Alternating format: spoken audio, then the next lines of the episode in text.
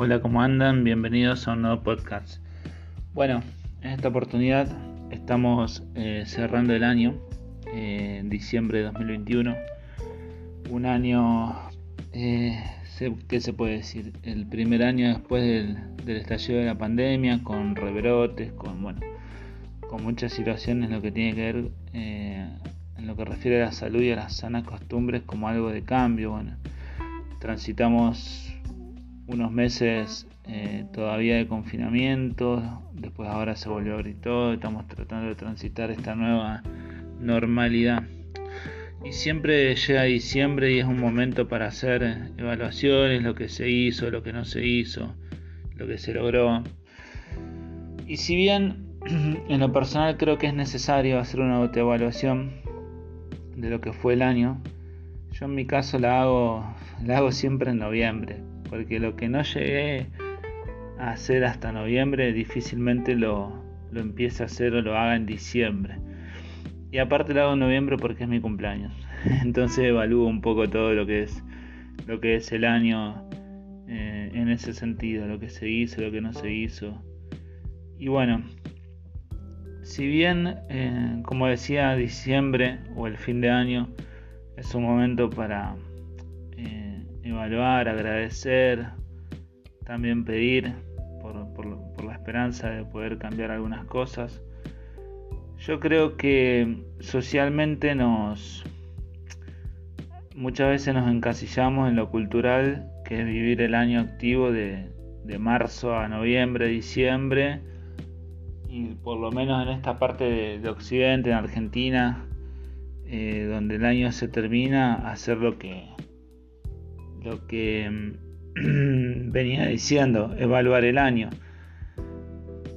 Y en realidad eh, no siempre tiene que ser así. Esto lo escuché de, una coach que sigo y, y, me hizo pensar un poco. A veces diciembre no tiene que ser un año para evaluar cosas o para darle fin a algunas cosas. a veces eh, se le puede dar fin a, determinadas situaciones, sea relaciones, sea trabajo, sea proyectos, se le puede dar un fin antes y también el fin de año puede ser eh, el momento para arrancar algo. Vuelvo a decir, tal vez en lo que respecta a calendario hay ciertas cosas que no podemos empezar, pero hay otras que sí podemos arrancar a, fin de año porque no, no requieren la temporalidad del, del calendario.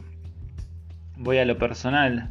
En el 2020, en octubre, arranqué este podcast. O sea, ya estaba terminando el año y sin embargo fue para mí el tiempo perfecto para arrancar. Eh, no tenía que ir ligado al calendario. Eh, yo arranqué el podcast en octubre, finales de octubre del 2020 y después lo fui desarrollando durante el 2021. De la misma manera, conozco gente que por fin se animó a hacer eh, algún proyecto personal que venía pateando y lo empezaron ahora, noviembre, diciembre. Eh, muchas veces podemos empezar proyectos o podemos empezar a hacer cosas que nos gustan en cualquier momento del año.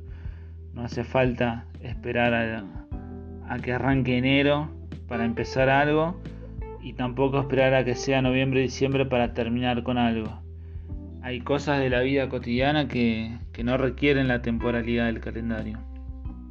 A veces es cuestión de salirnos un poco de, del almanaque y, y empezar lo que queremos, empezar lo que soñamos en el momento que sea, como sea y como se pueda. Mientras puede ser que se escuche algún ruido de, de fondo, bueno, reitero esto, esta idea, ¿no? De, que hay proyectos que uno los puede empezar sin necesidad de ajustarse al calendario. Eh, a mí me pasó también este año con, fotografía, que es un, área que me gusta mucho. Lo mismo, empecé en octubre unas clases particulares, sin, eh, sin ponerme el, el objetivo de tener que terminar sí o sí a fin de año, por más que, que las voy desarrollando, digamos, y creo que va a haber un, cierre ahora. Pero mm, me puse con, con un hobby que me gusta mucho, que me hace muy bien, que me, me ayuda a despertar la parte creativa. Esto vuelvo a decir, haciéndolo pura exclusivamente por gusto, sin necesidad de buscar eh, algún otro tipo de objetivo. Y como decía, arranqué en octubre, mediados de octubre, por ahí. O sea, no, a veces no, no hay un tiempo perfecto para empezar algo. A veces es cuestión de animarse a empezar. Pero bueno, espero que, este cierre de año eh, te encuentre bien, te, encuentre, los encuentre cerrando etapas o comenzando algunas nuevas. Eh, creo que lo importante es poder tener salud. Eh, después vienen el resto de las cosas, ¿no? Eh, creo que también lo importante es la familia, los amigos. Es un momento de, por lo menos en esta parte de Latinoamérica, de, juntarnos y de, y de compartir. Y bueno, em,